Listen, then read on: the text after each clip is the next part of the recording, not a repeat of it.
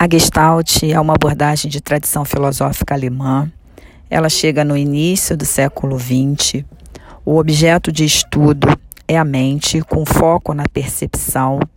A ideia é propor um método experimental aplicado fora do laboratório, no cotidiano, na realidade, para que se possa estudar de que forma as pessoas percebem a realidade e, a partir daí, se criarem leis que possam sistematizar de que maneira a percepção se constrói.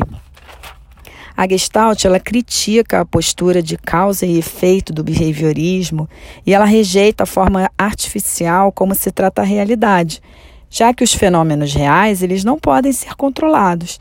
Então, as conclusões extraídas de testes mediados em laboratório seriam construções inconsequentes, porque não revelam o mundo real. Além disso, a proposta da Gestalt é o estudo do sujeito como um todo, de forma como ele percebe a realidade em sua totalidade, e não a análise de comportamentos isolados e controlados.